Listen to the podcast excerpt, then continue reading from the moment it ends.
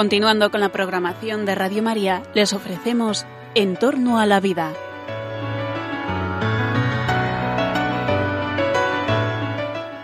Es un espacio dirigido por José Carlos Avellán y Jesús San Román.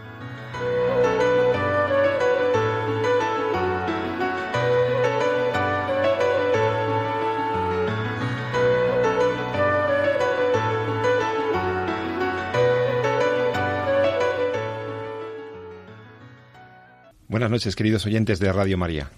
Os saluda una noche más este viernes, 7 de octubre, José Carlos Avellán, que prepara, ha preparado un programa que espero sea de tu máximo interés por las temáticas tan delicadas, tan de actualidad, que vamos a tratar en torno a los límites de la medicina, de las ciencias biomédicas, de las posibilidades que nos ofrecen estas tecnologías, pero también de cómo esas tecnologías a veces podrían usarse no en beneficio del ser humano, sino en perjuicio de su propia dignidad, de su propio progreso. El programa que te presentamos en torno a la vida, ya llevamos muchos programas planteándote temas, vuelve a retocar, a retomar un asunto que nos ocupó hace un año y pico, porque vuelve a estar de actualidad, de máxima actualidad. Em, para tratar los temas que hemos preparado para hoy. Además, tenemos algún documento sonoro. Tenemos al doctor Jesús San Román también y tenemos todo un equipo y un plantel de especialistas que nos han asesorado para prepararlo bien. Bueno, eh, ¿de qué vamos a hablar? Pues buenas noches, Jesús. Muy buenas noches, Pepe. Encantado de estar de nuevo. Hoy, hoy es un tema difícil, difícil para la ética médica, difícil para la ética de la reproducción, de la procreación humana. Bueno, más que difícil, lo que pasa es que es un tema en el que yo creo que está empezando a haber eh, pues una cierta relajación moral desde mi, mi perspectiva, en tanto que parece que como se va haciendo cada vez más frecuente y como desde algunos colectivos va habiendo cada vez más interés en que este tema pues vaya adelante, pues parece que estamos empezando a bajar el listón. Yo diría que va más por ahí. Esto ya nos pasó también con el tema del aborto en los años 80, ¿no? Y el tema que traemos hoy es el problema del alquiler de vientres, el alquiler de úteros, la gestación sustitutoria, la gestación subrogada, la maternidad subrogada, ha admitido diversas denominaciones. Mm, básicamente consiste en que con las nuevas tecnologías de procreación eh, podemos utilizar, eh, bueno, podemos gestar un bebé en el vientre de una señora o podemos incluso producir eh, la fecundación en una señora que no es la madre biológica, que no es la que aportó el óvulo y no es, y, no es la pareja del padre biológico. Es decir, se trata de gestar sustitutivamente cuando una pareja, por lo que sea, la mujer, por razones eh, fisiológicas o por preferencias de, de, todo tipo, decide no gestar al bebé que tiene, al embrión que tienen, entonces podría solicitar que otra señora, otra mujer, mediando o no un contrato, mediando o no un precio por ese servicio, pues lleve a cabo el embarazo, geste, eh, geste el bebé.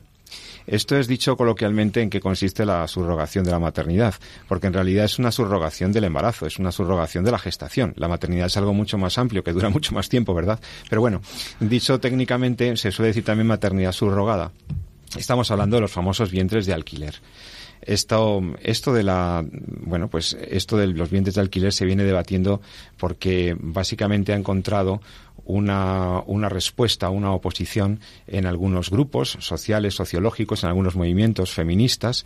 Y, y, bueno, para empezar a ilustrar la problemática, dejadme que escuchemos un corte de una ponencia, una conferencia que me encantó, que ofreció esta misma semana en Madrid, en, la Universidad Rey Juan Carlos, ofreció el doctor José Eugenio Azpiroz, em, doctor en Derecho, abogado, político muchos años comprometido con legislación, con la legislación relativa a la vida humana, que se ha significado por su defensa de la vida humana y de, su dignidad, y que hablaba a los jóvenes universitarios allí presentes, jóvenes y, bueno, y no tan jóvenes, porque estamos algunos profes también, efectivamente, sobre los temas de la bioética. Vamos a escuchar unos minutos de las palabras del doctor Azpiroz y ahora las comentamos, Jesús. Considerando los tiempos en que nuestro país nos está tocando vivir al respecto, ¿no? y voy a abordar, como digo, una perspectiva más general de la, de la bioética, considerada, como les acabo de decir, la ética del hombre, lo que implica el impacto de la embriología, de la genética, de la biología y en última instancia del concepto global de lo que es la bioética. A tal fin voy a dividir mi intervención en los siguientes aspectos. En primer lugar, lo que acabo de aludir, los contratos de alquiler de vientres. En segundo término, la no maternidad consecuencia de la ideología de género. Tercero, la, la paradoja demográfica. Cuarto, la ruptura de la sexualidad de la reproducción. Y haré, por último, en el quinto lugar, unas conclusiones. Contrato de alquiler de vientres. En los últimos años han venido produciendo los llamados contratos de alquiler de, vientres, o más eufemísticamente maternidad subrogada, por los que generalmente, por no decir siempre, generalmente por pago de un precio, se contrata a una mujer para que geste un embrión hasta su nacimiento y entregue el niño a quien le ha contratado. Cada vez más parejas heterosexuales y sobre todo homosexuales recurren a este contrato sea con una u otra de las múltiples variantes que se pueden producir. Es decir, sea con transferencia de embriones o no, sea con inseminación del óvulo de la gestante o no, sea con aportación o no de gametos de los contratantes, etcétera, etcétera. Lo que resulta legal en algunos países y en otros, como nuestro, al menos al día de hoy, nulo de pleno derecho. La ley española prohíbe el contrato de gestación por sustitución, sea gratuito u oneroso declarándolo nulo de pleno derecho en el artículo 10 de la ley 26, perdón, de la ley 14 de 2006 de 26 de mayo sobre técnicas de reproducción humana asistida. Sin embargo, determinados países, Ucrania, India, Estados Unidos en varios de sus estados y otros cuantos más, sí autorizan dicho contrato en sus respectivas legislaciones sobre familia. La complejidad y la afectación de intereses y sentimientos contradictorios y contrapuestos en muchas situaciones plantean nuevos problemas a los que hay que dar respuestas del derecho. Y así nuestro Tribunal Supremo ha tenido ocasión en sentencia 6 de febrero del 2014 de pronunciarse sobre la pretensión de inscripción registral de la afiliación de unos menores nacidos en California mediante la celebración de un contrato de gestación por sustitución suscrito por dos varones españoles casados entre sí. Algunas de las consideraciones del tribunal, cuya resolución denegó por cinco a cuatro de los magistrados el recurso, denegó el recurso, y por tanto la petición de inscripción de la afiliación demandada por los recurrentes nos parecen del máximo interés. Así dice. La, legalidad conforme a la ley española de los asientos extendidos en registros extranjeros que exige el artículo 23 de la ley del registro civil si bien no puede entenderse como absoluta conformidad de estos, los asientos, con todas y cada una de las exigencias de nuestra legislación, sí ha de serlo con respeto a las normas, principios y valores que encarnan el orden público internacional español. Y a este aspecto de extenderse el control en que consiste el reconocimiento de la certificación registrada extranjera, es decir, hace prevalente nuestro derecho y le da una dimensión internacional y por lo tanto no es sorteable por la puerta de atrás en uso de un país que sí puede tener una legislación donde se autorice lo que en España se considera nulo de pleno derecho.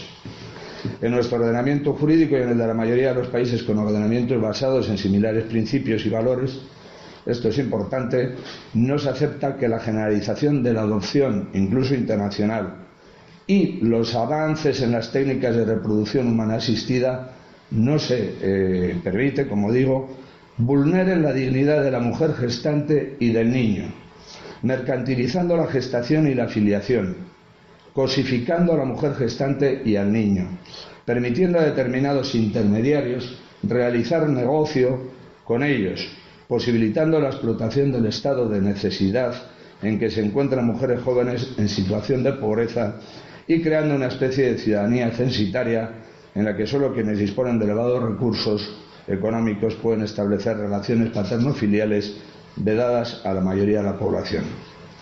Consecuencia lógica de los puestos que las normas aplicables a la gestación por sustitución o maternidad subrogada en concreto, la citado artículo 10, integran el orden público, el orden internacional público español.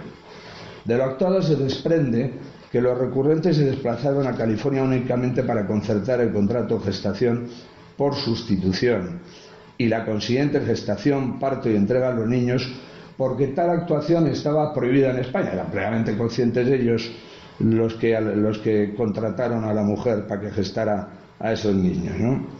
Fruto de la huida, es la expresión que literalmente emplea el Tribunal Supremo, fruto de la, de la huida de los solicitantes del ordenamiento español que declara radicalmente nulo el contrato de gestación por sustitución, no reconoce la afiliación de los padres intencionales o comitentes respecto al niño que nazca como consecuencia de dicha gestación por sustitución. Ojo, sin perjuicio de la reclamación de paternidad que pueda efectuar el padre biológico. Hay un proceso por el cual quien biológicamente es padre o madre y lo pueda acreditar, pues evidentemente tiene derecho a que tal situación y tal condición de paternidad le sea reconocida porque obviamente lo es. Pues fíjate, Jesús, estas eran las palabras de José Eugenio Azpiroz en esta conferencia de bioética que dio en Madrid. Y a mí me llamó la atención la claridad con la que este eh, profesor describe el proceso y describe también el tratamiento jurídico que ha merecido en los tribunales. Luego hablaremos del, aspecto ético que presenta el, caso. Él utilizó el famoso caso de esta pareja eh, que fue buscando la gestación, eh, bueno, buscando la concepción en los Estados Unidos para eludir la, normativa española. La mayoría de los países europeos está prohibida la gestación por sustitución y luego pretendían, en fraude de ley, como así fue luego declarado también por el Tribunal Supremo, como ha explicado el profesor, pues la inscripción registral de ese hijo como hijo suyo, ¿no? Entonces, al margen de las cuestiones jurídicas, que son un poco más farragosas, pero que deben quedar claras, ¿no? Como está prohibido en España y en muchos países de nuestro entorno. Ha habido un pronunciamiento también del Tribunal de Estrasburgo a propósito de un caso en Francia. A margen de todo eso, lo que me preocupa es, y del uso torticero de la norma jurídica para, pues eso, para violentar la, la legislación y el espíritu de la legislación del registro civil, al margen de eso, lo que me interesa son los aspectos éticos. Es decir, Aquí hay una pareja que tiene, tiene un deseo de tener hijos. En este caso, además, es una pareja homosexual, con lo cual ya esa pretensión tiene, debería tener unos límites morales, por supuesto. Aquí hay, una, hay un tribunal que ha defendido los intereses preferenciales de los menores, que es una cosa que siempre defiende la, la Fiscalía. Aquí hay un caso en donde esta pareja busca la subrogación, busca que una señora se lo geste y luego venir a España para poder eh, solventar la dificultad legal. Y en el fondo podríamos pensar, hombre, es la manera de que ellos puedan tener un hijo, ¿no? Esta es como la, visión que intenta que intentara empatizar con esta situación de estas de estas parejas. Y, y se suele alegar, se suele alegar que eh, ese deseo de maternidad o de paternidad es algo natural y es algo bueno. Pero, claro, la gestación y la maternidad son algo más que un deseo y desde luego no es un derecho. Bueno, el, lo que, en el fondo, la, maternidad subrogada, la maternidad sustitutiva y todo esto que, venimos oyendo, la verdad es que en cinco minutos eh, nuestro querido Alpiroz ha hecho un montón de información y un montón de, datos que, de los cuales podríamos hablar, pues en el fondo es el resultado de eh, algo que venimos ya denunciando desde hace tiempo, yo creo, ¿no? Con el tema de las técnicas de reproducción asistida. De hecho, ya en la, en la Donum Vitae, que se habla mucho de las, de las técnicas de reproducción asistida, de lo que es la, la, la heteróloga, la homóloga, etcétera, ya se advierte de este tema. la instrucción pastoral de la Iglesia, sí. De la Iglesia Católica, yo recomiendo a todos los oyentes que la que la desgranen, ¿no? Porque es muy, muy actual. Entonces, ¿qué ha pasado? Que nos hemos, yo creo que nos hemos ido acostumbrando, como decía un poco al principio del programa, a determinadas situaciones que son eh, intrínsecamente malas per se, que atentan directamente a la dignidad de la persona. Y obviamente el resultado de estas situaciones es que se abre la puerta, que se abre el panorama a otras situaciones que se derivan de ellas y que también son intrínsecamente malas, porque nada bueno puede salir de algo malo, como bien sabemos. ¿Qué ocurre? Que cuando hemos eh, cosificado al embrión, cuando hemos hecho del hijo un derecho, más que un don, cuando eh, resulta que podemos poner todos los medios para que eh, podamos traer a un niño al mundo de cualquier forma como si fuera un producto. Entonces, al fin y al cabo, la maternidad, el gestarlo, no es más o deja de ser eh, algo relacionado con la maternidad para pasar a ser una técnica, una herramienta más para poder tener un hijo. Y por tanto. Y si me apuras, un servicio mercantil más. Exactamente. Una fuente de cosificación eh, añadida. Exactamente. Entonces, ¿qué es lo que pasa? Que es, yo creo que es la consecuencia precisamente de que las técnicas de reproducción asistida sean eh, intrínsecamente malas per se, ¿no? Es decir, que vayan directamente contra la dignidad de la naturaleza humana. Y no es más que una manifestación de eso. Eh, fíjate que él comentaba mucho al principio en, la conferencia, en esos primeros minutos, prácticamente en 30 segundos, ha explicado lo que es la maternidad sustitutiva o la maternidad por subrogación o los vientres de alquiler eh, y cuál es su origen. Entonces, a mí me gustaría volverlo a describir un poquito más despacio para que gente sepa un poco de dónde hablamos, porque ¿por qué alguien tiene que pedirle a otra mujer que eh, alquile su vientre? ¿no? ¿Cuál es el, ¿De dónde viene todo eso? Entonces, en el fondo, eh, bajo el nombre de maternidad sustitutiva, se entienden dos cosas fundamentalmente. La primera de ellas es que la mujer lleve la gestación de un niño implantado en su útero, pero que le sea genéticamente ajeno. Es decir, que ni el gameto femenino sea suyo, ni el gameto masculino sea suyo. Es decir, que eh, ese niño haya venido al mundo por una fecundación in vitro de gametos ajenos y simplemente se haya introducido en el útero de la madre que le está gestando para que se implante y pueda crecer. Esa sería la primera opción. Es decir, objetos, eh, perdón, gametos que son de donantes. ¿Cuál, ¿Qué ocurre? Que la madre tiene el compromiso de entregar al niño inmediatamente después del nacimiento. ¿A quién? A quien se lo ha encargado.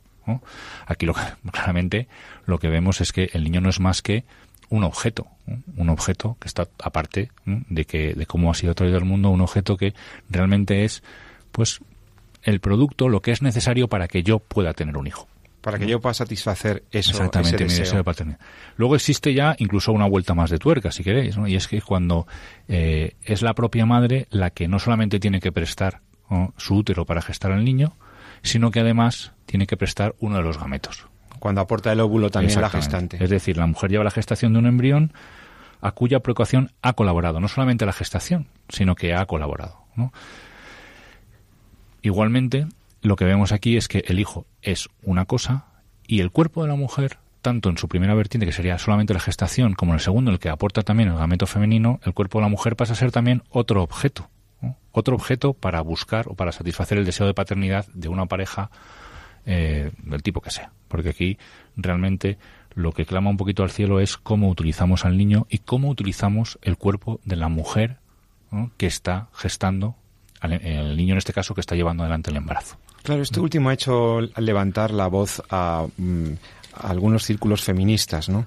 Cuando se oponían a esto en línea, curiosamente, con, con, los católicos y con otras corrientes, las mismas feministas se oponían a la instrumentalización, a la cosificación del cuerpo de la mujer que en este proceso pudiera ser una forma de recipiente, ¿no? Una, un, una, un elemento gestador que, que atentaría contra la dignidad de la mujer llama, llama mucho la atención porque eh, precisamente eh, ahora mismo hay una gran tendencia eh, en algunos sectores de la sociedad a tratar como de regularizar esta situación desde el punto de vista legal. A mí me recuerda, como decía, a los años 80, cuando la presión para la legalización del aborto era tal, ¿no? Entonces había pues como gente que podía estar de acuerdo o no, pero que entendían que debería regularse legalmente para dar salida a aquellos que no les parece tan mal.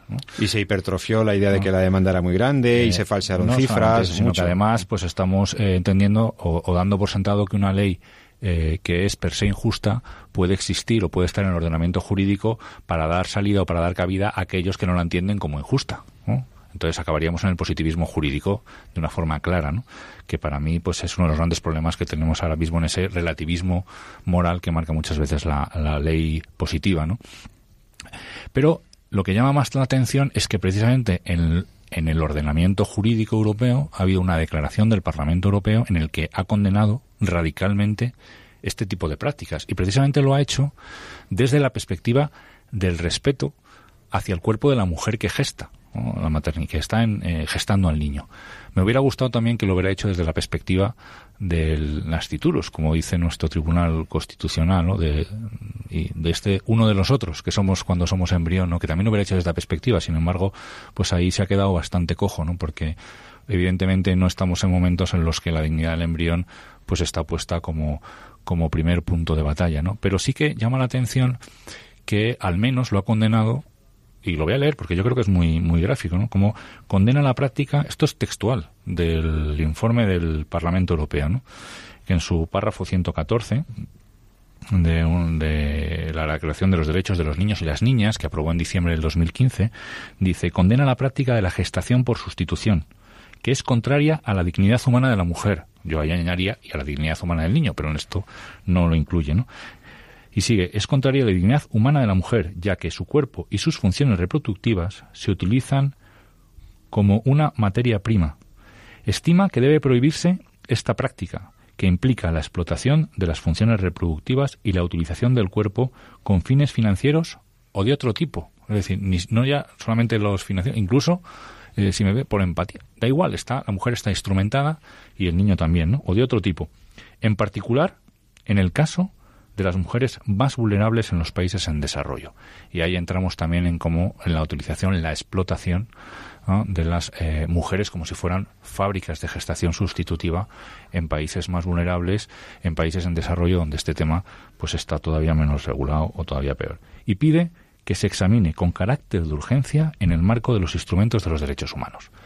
Esto eh, no es forma parte, como dices, de una instrucción pastoral, sino esto forma parte de la Declaración de los Derechos de Niños y Niñas del propio Parlamento Europeo. Y sin embargo, a veces te das cuenta como que eh, eh, en países eh, ciertamente consolidados, como puede ser España, pues de repente te encuentras que las cosas van por otro lado y dices, pero ¿cómo es posible? Ahora bien, Jesús, alguna persona podría decirnos, está claro que la gestación por sustitución, o sea, pedirle a una señora o a una chica, nuevamente una joven, eh, eh, que geste el bebé que yo, pues para no engordarme y no pasar por el embarazo, a lo mejor a veces por una situación absolutamente hedonista, ¿no? De capricho. Para no tener yo que pasar por el embarazo, pues que me lo geste una señorita que le pago unos, unos dólares. Eh, esta situación podría efectivamente derivar en explotación y frecuentemente está asociada al abuso o situaciones de vulnerabilidad de estas niñas, de estas jóvenes o de estas mujeres. Pero alguno podría preguntarse, bueno, y supongamos que no media precio. Supongamos que es un contrato gratuito. Y supongamos incluso que quien está dispuesto a poner su cuerpo es la abuela. Porque hay abuelas que son tan generosas que ante la dificultad de la hija ofrecen su cuerpo para gestar el, embrión, el, el bebé de su propia hija, para gestar a su nieta. Entonces, aquí ya no hay un contrato oneroso, como decía Azpiroz. Aquí ya no hay una explotación directa. Aquí hay un consentimiento. Y entonces alguno podría llegar a pensar, pues no está tan mal, porque si la abuela lo quiere hacer. Sí, yo lo entiendo, sí. Eh, pero lo que es un error es pensar que la explotación se deriva exclusivamente de que haya un intercambio comercial. O sea, la explotación tiene muchos más orígenes. Y además también no olvidemos de vista la perspectiva del, la perspectiva del hijo, de cómo el hijo está siendo utilizado en un proceso en el cual la maternidad sustitutiva o la maternidad subrogada pues es una parte más de todo el proceso que ha empezado con una fecundación in vitro heteróloga, etcétera, ¿no? Generalmente heteróloga, por eso hay eh, em, maternidad subrogada, ¿no?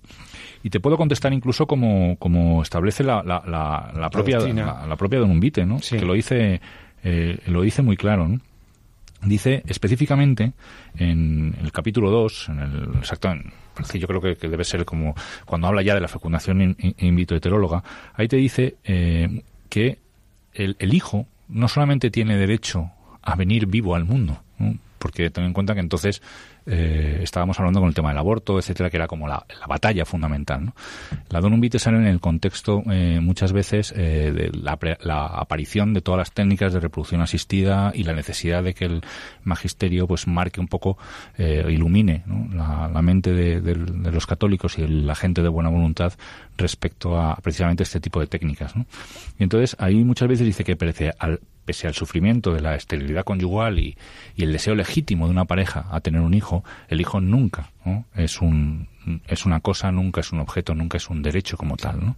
Y entonces, eh, como tal, el hijo tiene derecho a ser concebido, a ser gestado, a nacer y a ser, y a ser educado por sus, propios padres.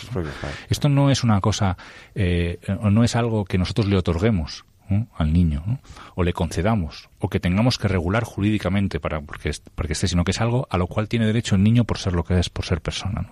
Repito, ¿no? a ser concebido, a ser gestado, a nacer y a ser educado por sus propios padres. Me has convencido, Jesús.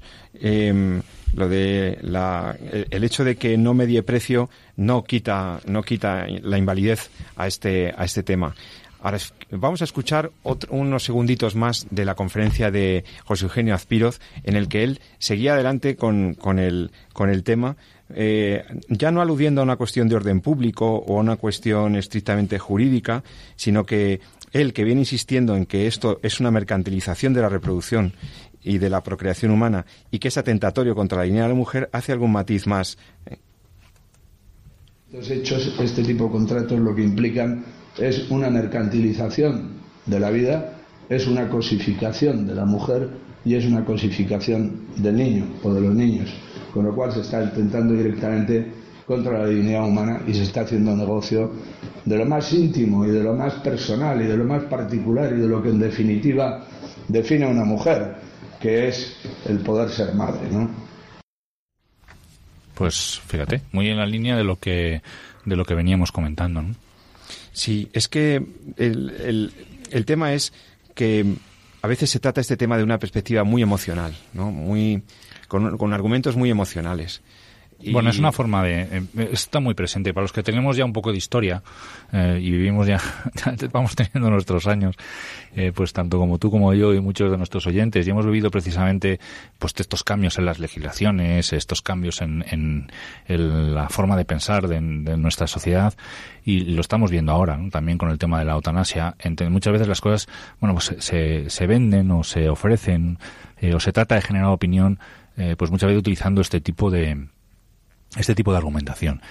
Y, eh, claro, ten en cuenta que nosotros eh, y la gente como yo somos médicos. Entonces, nos hemos formado para eh, ayudar a las personas que tienen algún problema o que tienen alguna patología a, a, superar esos problemas y conseguir recuperar la salud por tanto la esterilidad, los problemas que pueda haber en, en, relación al embarazo, las dificultades que una pareja pueda tener para, para tener un hijo son un objeto, un objeto de estudio y un objeto de, de, interés eh, muy importante para nosotros los médicos con el fin de poder eh, ofrecer soluciones ¿no? a, estas, a estas parejas. Pero claro, eso es una cosa, ¿no? También esto ocurre en otros aspectos de las enfermedades. Y otra cosa es que las soluciones que ofrezca la ciencia o las, soluciones que ofrezca la tecnología sean todas éticas. Y no solamente ocurre en el campo de la esterilidad o en el campo de la fertilidad, sino que ocurre también eh, en otros campos. Nosotros no podemos hacer ensayos clínicos saltándonos a la torera la dignidad de los sujetos que participan en los ensayos clínicos, ni aquí, ni en países en vías de desarrollo, ni en ningún lado. Tampoco podemos ofrecer soluciones eh, a la esterilidad o a la soluciones de fertilidad que atenten directamente contra la dignidad de la, y la, de la vida del, ser humano. Pues con esto tenemos pues todas las técnicas de fecundación in vitro, la congelación de embriones, la selección de, embriones que tengan la calidad suficiente para poder ser implantados, eh, las ediciones genómicas y, por supuesto, la maternidad subrogada, que es una parte más dentro de todo este proceso. Y luego, además, no olvides otro aspecto la complicación que se puede generar en algunas ocasiones cuando la misma gestación, la madre gestante, eh, establece lazos afectivos, porque la, la maternidad, el embarazo es así. Hay una creciente vinculación de la madre gestante con el, con el hijo con el pero que crece. Yo quiero y entonces ahí se, se, generan muchas controversias también cuando la madre gestante se niega a entregar el hijo que ha pactado gestar incluso por un precio que puede llegar a los 100.000 dólares. ¿eh? Porque la broma va de 30.000 euros a, en adelante. ¿eh? Sin duda. Es un gran negocio, por cierto. Lo que pasa es que yo quiero llamar la atención un poco porque, claro, estos son los temas a los cuales se dice muchas veces, bueno, pues por eso hay que regularlo. Precisamente para que esto no ocurra, precisamente para que eh, no haya problemas en este campo. ¿no? Pero claro, aquí nos estamos eh, olvidando de que la propia maternidad sustitutiva o maternidad subrogada es eh, adolece de, una falta de ética per se y por tanto cualquier regulación cualquier forma de hacerla mejor no la va a hacer más buena sino quizá evitará problemas de este tipo, ¿no? De que al final, pues los lazos naturales que se crean de la madre con el, hijo, que ya no son solamente de afecto, sino son incluso bioquímicos, dentro de lo que es el propio, existe un diálogo y ya se, conoce y está demostrado y hay un grupo en Navarra que lo estudia muy bien, eh, ese, hay un diálogo bioquímico entre la madre y el hijo durante el propio embarazo, además del, del afecto. Y hay células del propio hijo que quedan impregnadas en el, en, el cuerpo de la madre de por vida. Entonces, esto eh, no hay contrato que lo quiera que lo, que lo elimine no podremos regularlo desde el punto de vista legal no pero existirá siempre no entonces eh, claro el problema no está solamente en encontrar una ley que evite todos estos problemas ¿no? el problema está en que la propia técnica la maternidad subrogada en sí eh, atenta directamente contra lo que es la dignidad del cuerpo de la mujer eh, y la dignidad del hijo en cuanto a su en, a veces concepción y a veces concepción y gestación y alumbramiento ahora te voy a plantear una vuelta de, de tuerca más que tiene que ver con el caso que os voy a dejar la pregunta en el aire antes de hacer la pausa que solemos hacer en este punto del programa. Eh, leo en diversos medios la, el, el baby boom de la inseminación casera. ¿Qué es esto del baby boom de la inseminación casera? Pues otro caso que está llamando la atención de la gente, que está en los comentarios de las cafeterías, de cómo señoras, o parejas, no necesariamente, pero muchas veces eh, mujeres, que solicitan por Internet, eh, se les envíe un kit, un, un paquetito de inseminación casera, que se compra por internet mm, pues muy baratito, mucho, desde luego mucho más barato que una inseminación artificial en una clínica, y entonces resulta que ahora se ha abierto un gran negocio y está teniendo bastante éxito a lo que parece, un éxito creciente, el que la señora solicita por internet se le envíe el esperma de un varón que ella ha podido preseleccionar más o menos por sus características y entonces ella misma con una sencilla eh, eh, jeringuilla en su casa con ayuda de alguien puede inseminarse el semen de un varón sin pasar ya por la clínica de fertilización in vitro sin controles sanitarios una práctica completamente ajena a la ley y que parece que está proliferando. Vamos a hablar de ello justo a la vuelta de esta mm, pequeña pausa para escuchar una canción muy chula que te proponemos ahora y enseguida estamos contigo en En torno a la vida.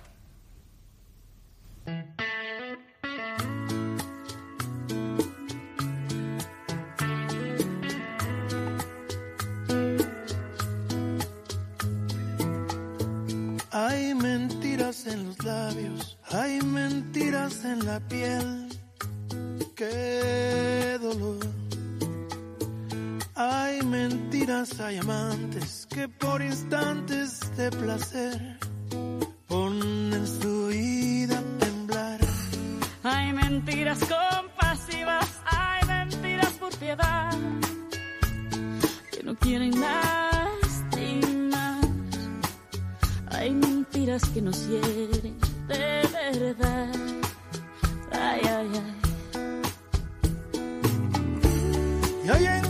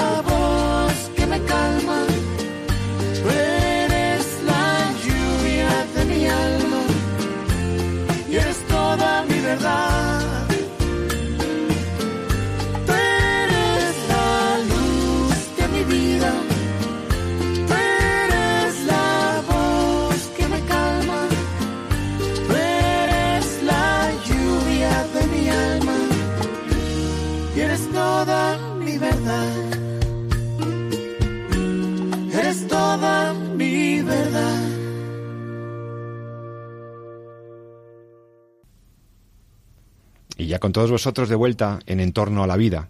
Os habla José Carlos Avellán. Estás escuchando Radio María. Eh, al inicio de la pausa, justo antes de la pausa musical, te proponíamos otra línea de debate sobre las nuevas adquisiciones que uno puede hacer por Internet. ¿eh? Se puede conseguir por Internet ya prácticamente todo, Jesús, y esto es llamativo, cuando la eh, fecundación, la inseminación artificial, se la agencia a una señora con un kit que le envían por Internet sin ningún tipo de control sanitario. A veces pactan un precio, ¿eh? los, eh, el donante y la señora, y entonces la gente está haciendo esto en sus casas de una manera fuera de todo control y, y esto también me parecía un tema como para comentarlo. Sí, lo que pasa es que digo, digo también lo mismo. Quiero decir, esto, esto es una, pues una auténtica tragedia, ¿no? Pero no por el hecho de que se haga en una clínica con control, eh, eso lo haría ético. ¿no? Entonces es importante eh, entender. Ha llegado un momento, fíjate, en el pleno 2016 en el que estamos, ahora mes de octubre, eh, día del Rosario, estamos aquí defendiendo la unión sexual. Sí, defendiendo, la cosa natural, normal defendiendo y profundamente humana. El sexo entre hombre y mujer en el matrimonio, ¿no? Fíjate qué que, que, que bonito. O sea, hemos llegado ya a perder incluso el tema de eso. Y es que la, las técnicas de procreación artificial humana, eh, o los valores por lo menos fundamentales éticos relacionados con, con la procreación artificial, eh, son dos, no son solamente no solamente uno en el tema del, de lo que es eh, la vida del ser humano llamada la existencia, quiere decir, no, no, no solamente es eso, no solamente es el respeto a la vida, el hecho de que no se pierdan vidas, de que no se manipulen embriones, que eso es una de las cosas que hemos hablado mucho aquí en este programa eh, respecto a cómo se investiga, la falta de dignidad que supone la congelación de los embriones, cómo se pierden en el proceso, cómo se instrumentaliza y cómo se cosifican, sino que también eh, existe que eh, la vida humana es tal ¿no? que requiere esa originalidad en con- como esa vida es transmitida entre padre y madre dentro del matrimonio. la Es decir, dignidad del acto procreativo. Exactamente, o sea, no, ya, no solamente es el respeto a- al embrión o al ser humano en sus primeros momentos de su, de su, de su vida, ¿no? que es eh, esas primeras semanas, esos primeros días en los que existimos, ¿no? sino que es precisamente eh, también el respeto a la dignidad que tiene el acto sexual de amor, de entrega entre hombre y mujer en el contexto de un matrimonio como acto, el único acto digno para precisamente traer al mundo a alguien con tanta dignidad como es el ser humano. Precisamente sobre esto hablaba el doctor eh, José Eugenio Azpiroz en la conferencia del Máster de Bioética de la Rey Juan Carlos, en esa conferencia inaugural en la que proponía los problemas más graves. Y uno de los que hablaba era el tema de la disociación entre la sexualidad y la reproducción o la procreación. Cuarto, ruptura de la sexualidad y la reproducción. A lo largo de la historia de la humanidad han sido muchos los avances de la ciencia, los descubrimientos, inventos y desarrollos que se han producido de los que nos hemos beneficiado generación tras generación. Sin duda hay convención de cuáles han resultado más importantes. El descubrimiento del fuego, la rueda, la imprenta, la máquina de vapor, la electricidad, Internet, por citar algunos. Sin embargo, a mí me da la sensación de que al menos a nivel social no somos suficientemente conscientes del que resulta más revolucionario, y lo digo en el más amplio sentido de la palabra, la fecundación in vitro que implica ni más ni menos la disociación entre el sexo y la generación. Reproducción que, que desde que el hombre y la mujer somos tales, es decir, por tanto, a lo largo de toda la historia de la humanidad, hemos conseguido naturalmente a través de la unión sexual entre ambos. Esta complementariedad sexual reproductora se ha producido en todo tiempo y lugar, en toda cultura y organización política y social. Pues bien, desde el nacimiento de Louis Brown en 1978, a través de técnicas de fecundación artificial, lo que constituyó un auténtico hito histórico, esto ya no es así. La mujer no precisa de la unión con el hombre para ser madre. En la actualidad puede inseminarse sola, autofertilizarse en la soledad e intimidad de su propia casa, sin necesidad de tener que acudir a una clínica de fecundación in vitro ni depender de nadie, simplemente comprando online el pack con lo necesario para ello por tan solo unos 600 euros de precio que se lo remiten directamente a su domicilio. Es decir, produciendo y gestando la maternidad en solitario, la maternidad a la carta. Aunque no hay datos oficiales al respecto, ya hay algunas estimaciones que calculan que del orden de unas 1.500 mujeres han recurrido al embarazo por este medio. Las consecuencias antropológicas están por ver. El tiempo dirá qué impacto social producen. Desde luego muchos hijos carecerán de padre, con todo lo que ello significa. Muchos hombres verán psicológicamente castrada su histórica capacidad reproductiva, con todo lo que ello puede suponer. Muchas mujeres prescindirán de las relaciones con hombres. De lo que no tengo duda alguna es que los efectos no van a ser superficiales o intrascendentes. Estamos ante un cambio radical e histórico en la concepción de la persona, en la dignidad del ser humano, en la visión antropológica del hombre y de la vida, que en un futuro no muy lejano habrá que analizar y evaluar, pero que resultará muy difícil revertir y modificar los efectos negativos que produzca.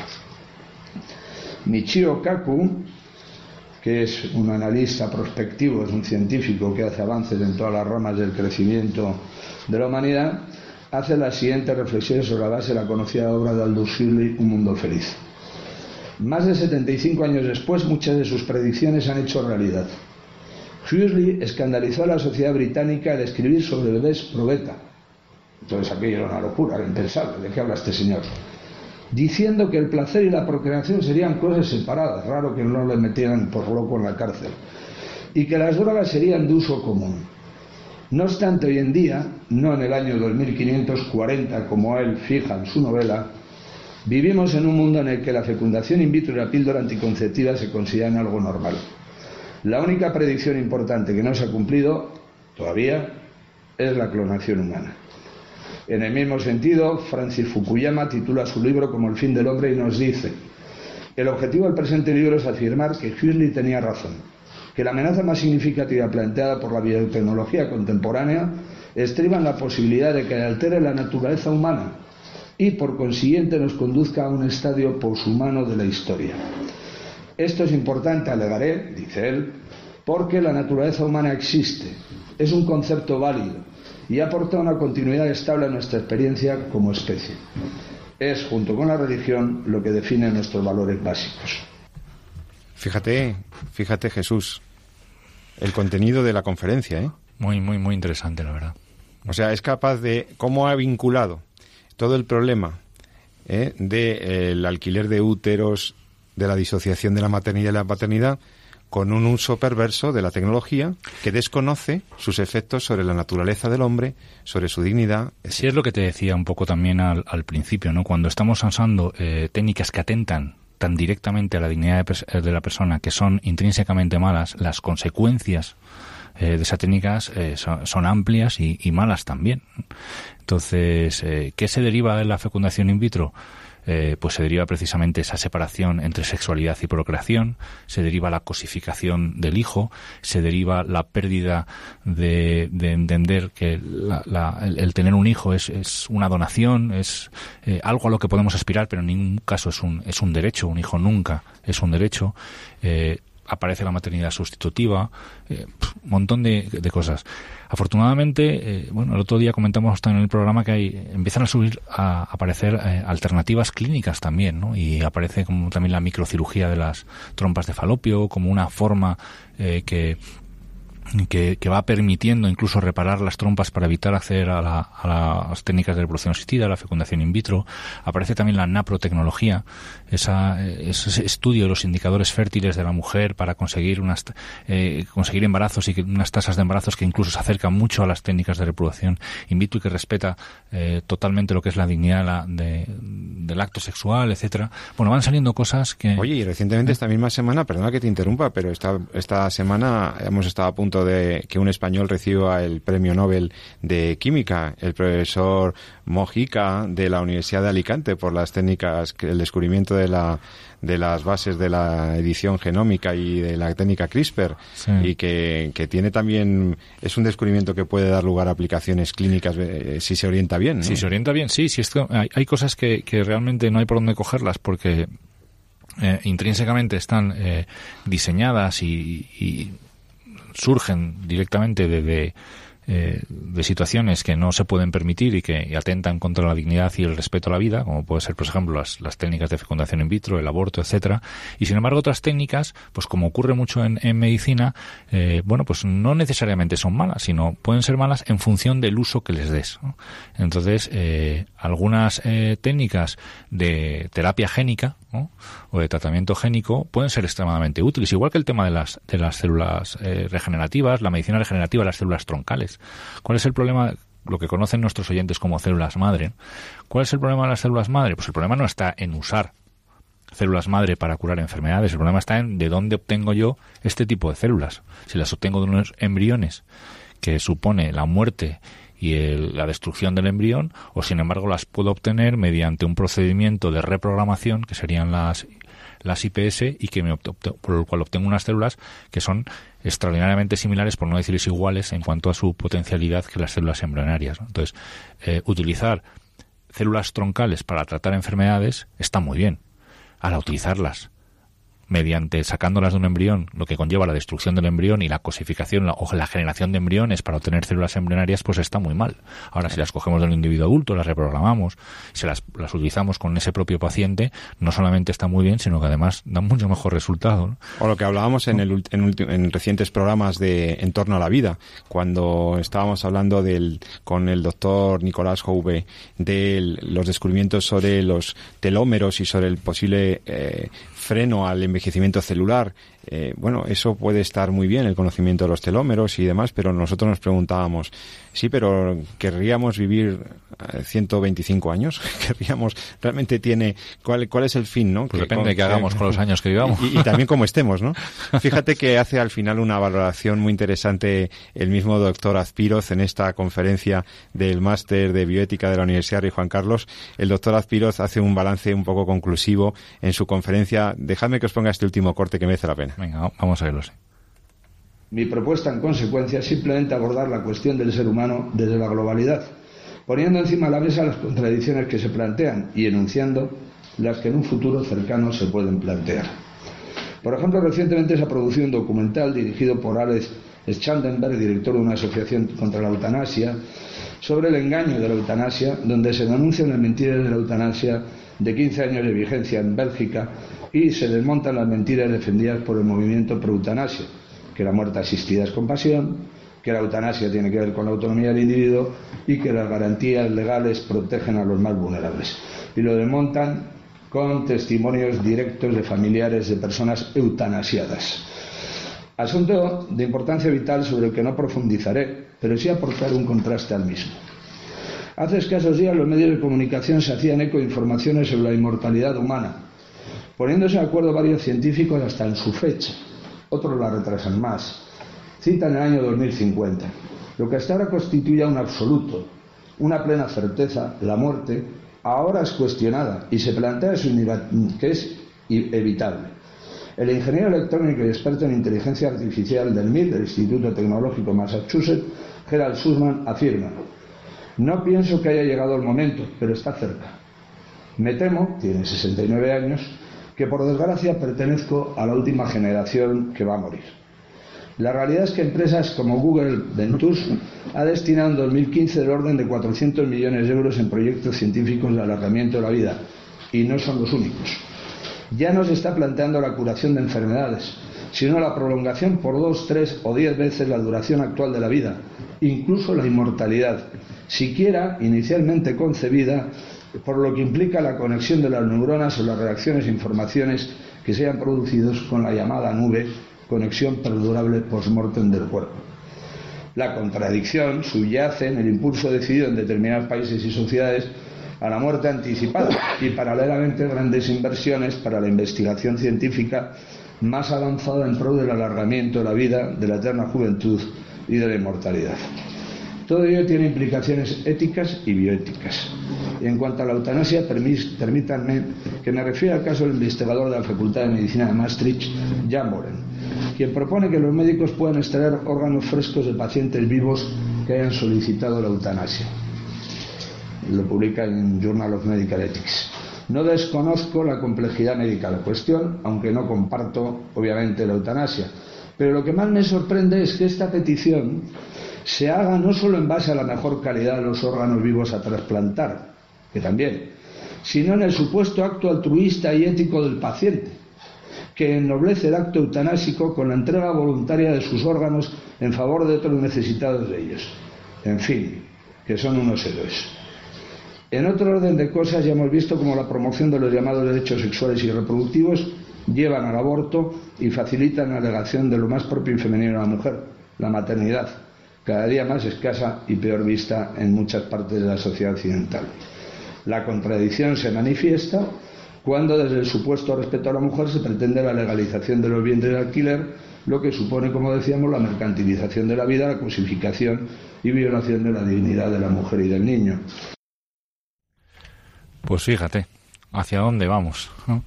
Aquí eh, qué importante es, es, formarse, pedir criterio y dejarse aconsejar por gente por gente que sepa, porque desde luego lo que nos van a ofrecer los medios de comunicación y la sociedad en los años que viene va a ser complicado.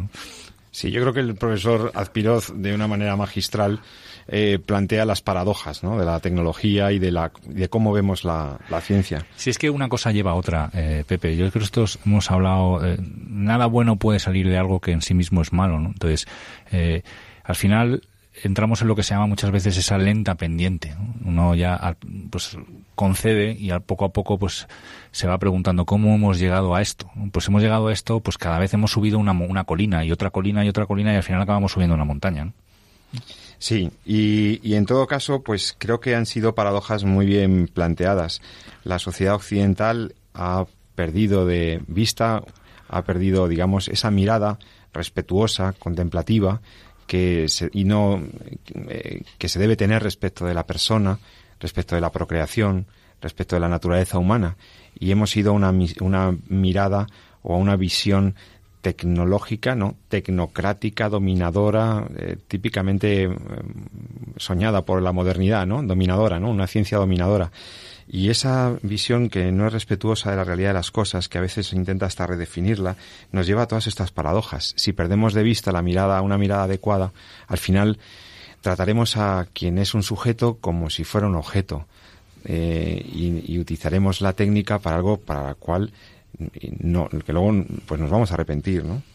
Al final el profesor eh, Aspiroz, ya les adelanto que en esta conferencia mm, proponía, proponía una alternativa y proponía modelos y proponía modelos de coherencia, como eh, expresamente mencionó al doctor Jérôme Lejeune, del que al que dedicamos un programa casi completo en esta emisora, eh, el genetista francés que descubrió las bases cromosómicas de la, del síndrome de Down y el doctor Lejeune, que fue un apasionado defensor de la ciencia y de la vida y que es un modelo de coherencia. Y él proponía una, pues eso, una nueva mirada sobre el ser humano, una mirada respetuosa que, que, haga que la ciencia no atropelle al hombre.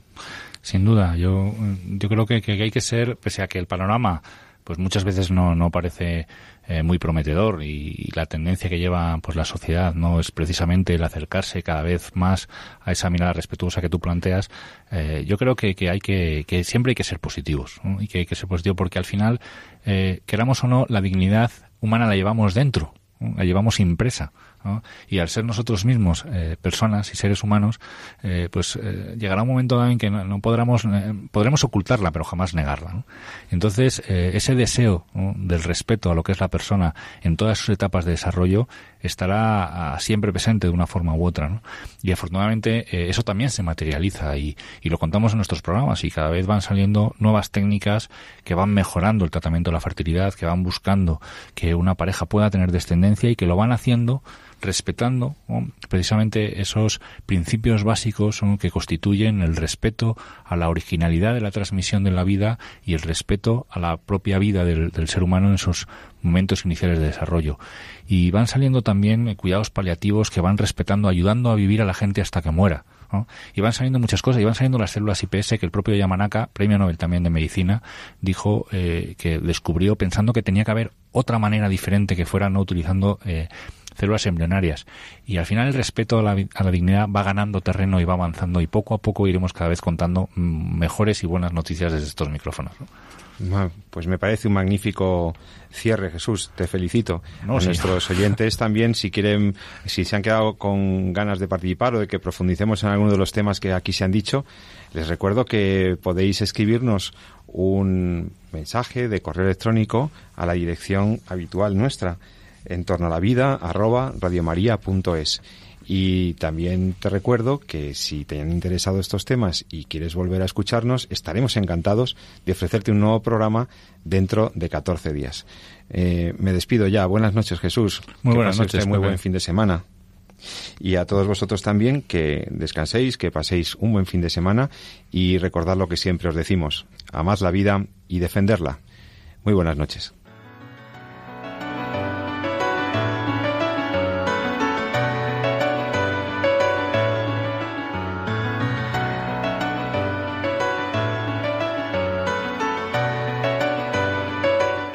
Han escuchado En torno a la vida con José Carlos Avellán y Jesús San Román.